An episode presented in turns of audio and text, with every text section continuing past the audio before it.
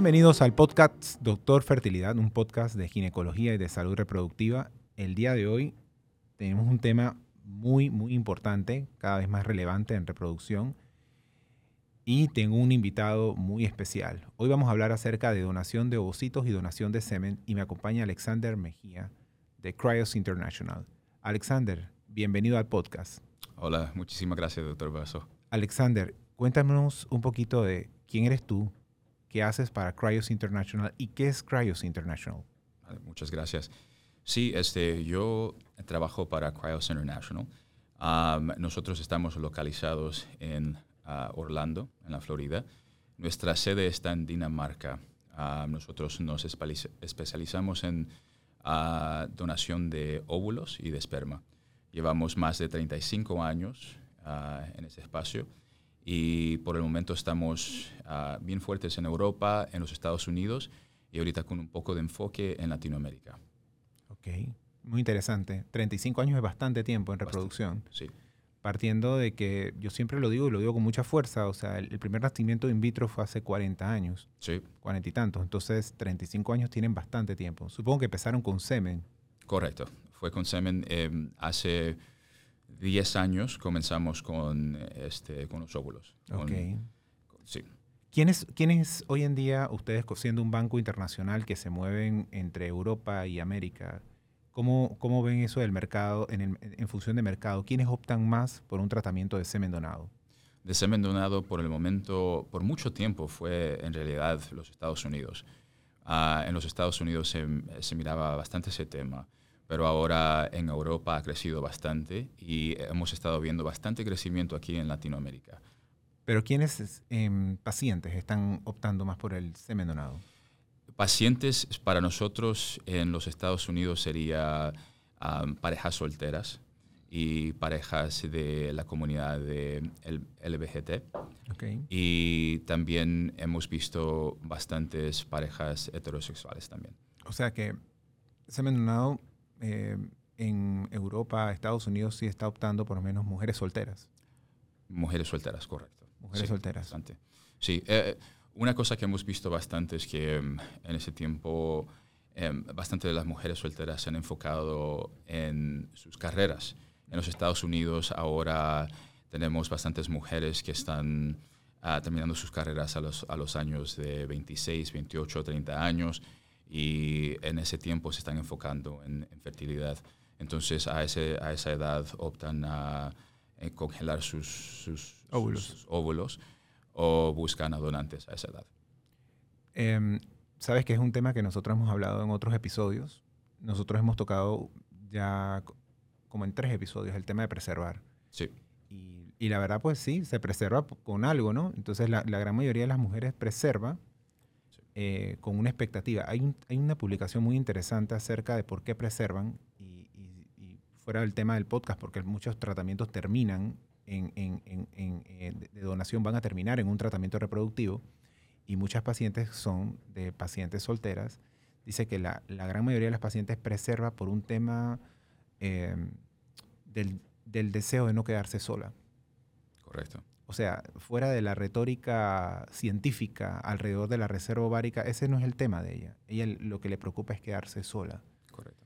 Y bueno, yo este, he visto acá en, donación de, semen que me pasó igual con, con la preservación. Al inicio eran muy poquitos casos, ciclos que uno veía de preservación social, lo que le llamamos preservación social, que estás preservando sin una causa aparente ginecológica, eh, patológica, sino que preservas con el interés de utilizar tu célula en el futuro, así como hubo un incremento en ese tipo de procedimientos, es mi, perspectiva de que también eh, a, medida que van pasando los años veo que hay mayor cantidad de pacientes, eh, mujeres, que, deciden, bueno, yo soy una profesional y sé que no va a aparecer nadie.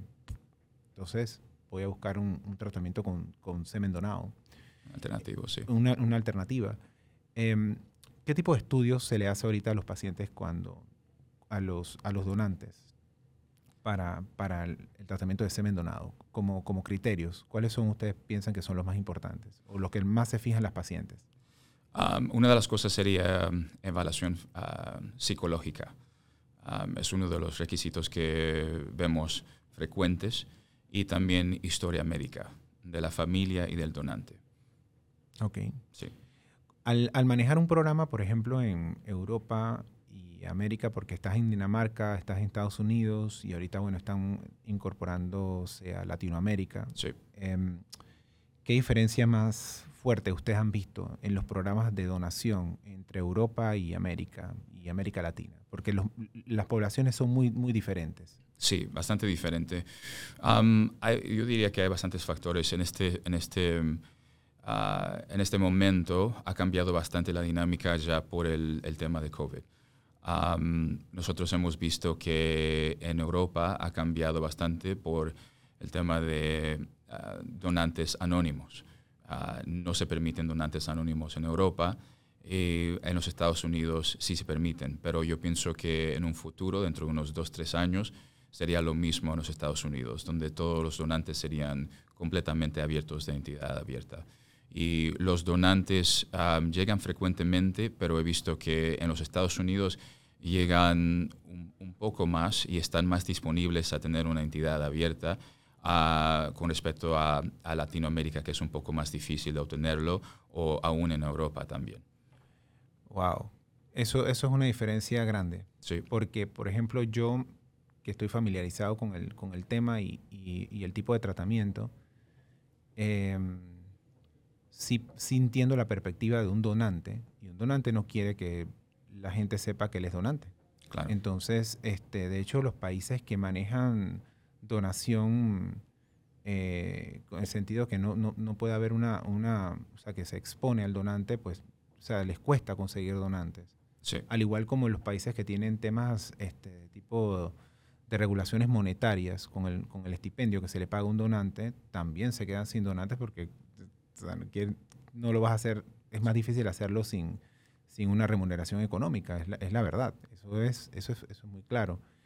Pero no veo cómo, cómo este, incorporarlo de repente acá sin este, afectar la cantidad de donantes. O sea, por ejemplo, cómo hacen en Europa. Ellos lo, lo- sienten que eso da igual el número de donantes disponible a sabiendas de que se le está exponiendo su identidad.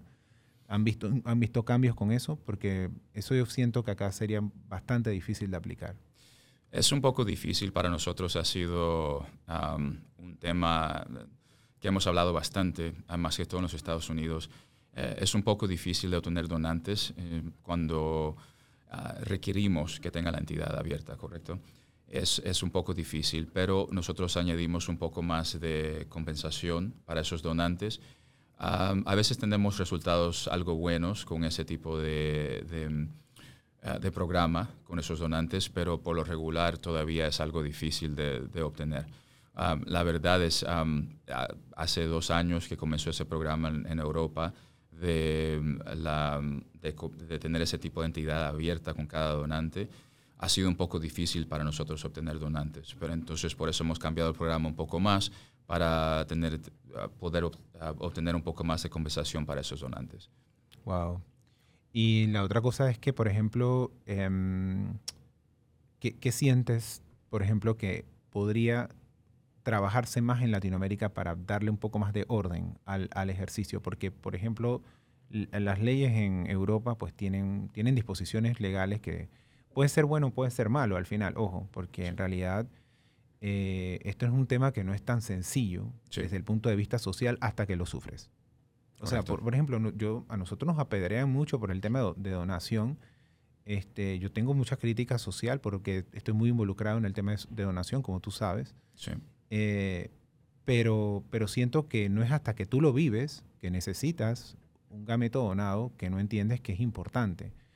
Desde la perspectiva de nosotros vemos muy difícil, por lo menos, impulsar iniciativas legales que ayuden a amparar de alguna forma este tipo de procedimientos.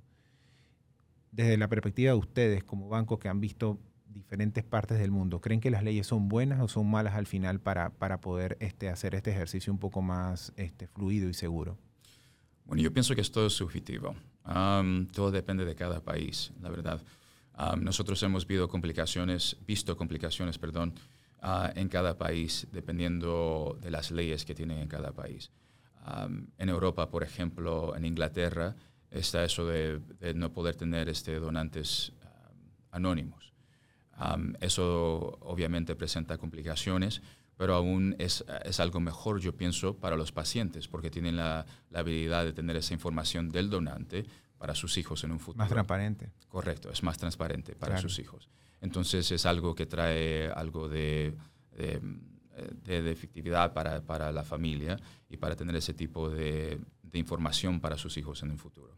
Ahora tenemos otros países, no, sé si es un, un, poco diferente aquí en Panamá, todo es un poco, eh, en ese aspecto es anónimo, ¿correcto? Entonces, eso presenta unas cosas para nosotros, donde nosotros podemos ofrecer más donantes, pero no tenemos la habilidad de proveer esa toda la información de un donante para la familia. Entonces, tenemos, no somos tan transparentes con la información que tenemos disponible para la familia. Entonces, todo, todo depende, es un poco subjetivo. Yo siento que al final, y va a ser un tema porque vamos a tener muchos niños nacidos de donación, porque eso es lo que viene. Correcto. O sea, si, si la gente está moviendo su, su reloj biológico y estás, estás violentando pues, por, por, por tema social, por tu trabajo, por profesión, eh, tu capacidad reproductiva a una edad más tardía, pues vamos a tener temas sociales donde te cuesta conseguir pareja, porque eso es lo que estamos viviendo. hay, un, hay un cambio social. La gente le gusta estar sola. Es duro.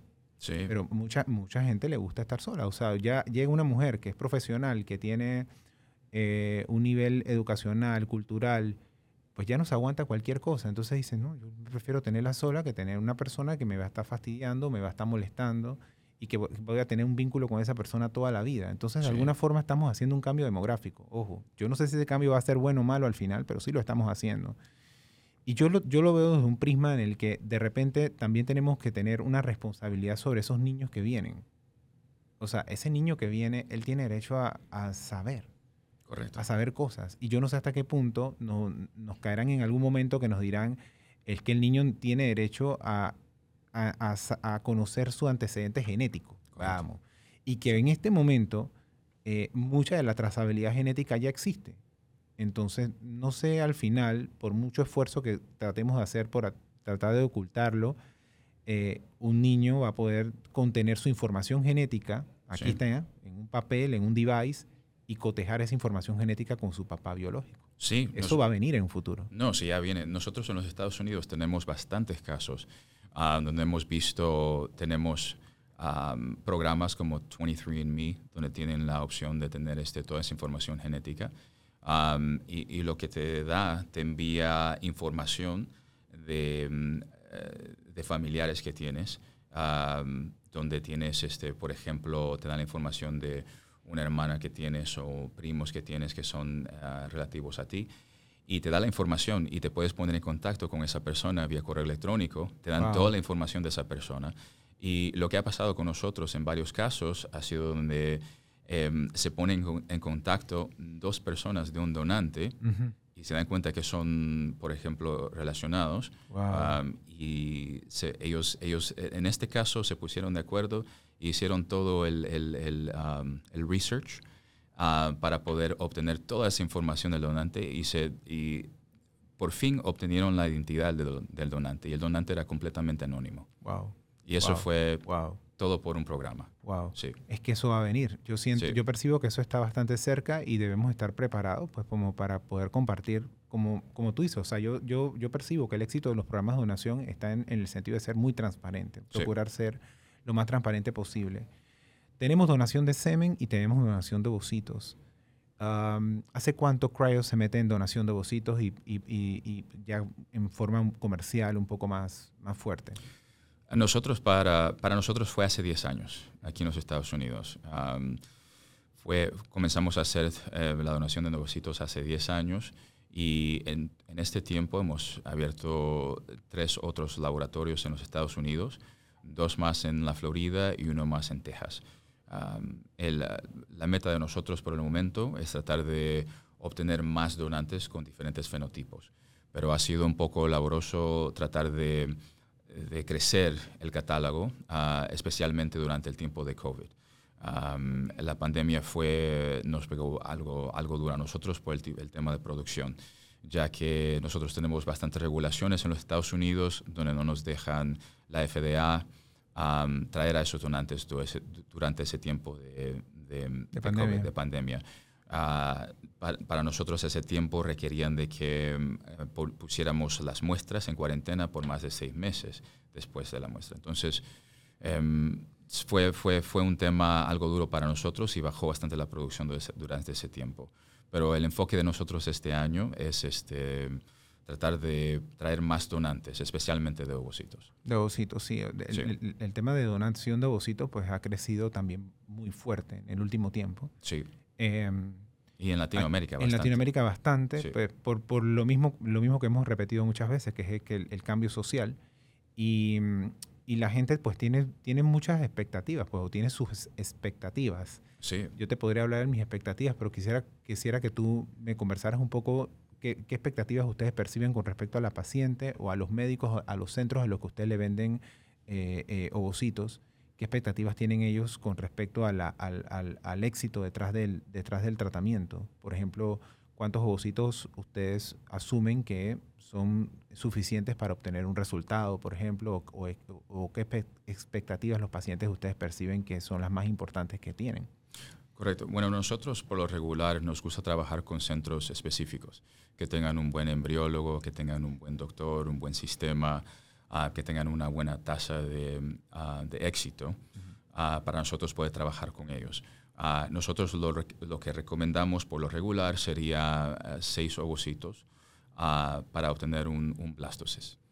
Seis, seis, ovocitos para obtener un blastocito. Sí. Un blastocito. Un blastocito, sí. Ok. O un, un blastos, al final un blasto para transferir un solo blasto. Correcto. Sí. Es poco.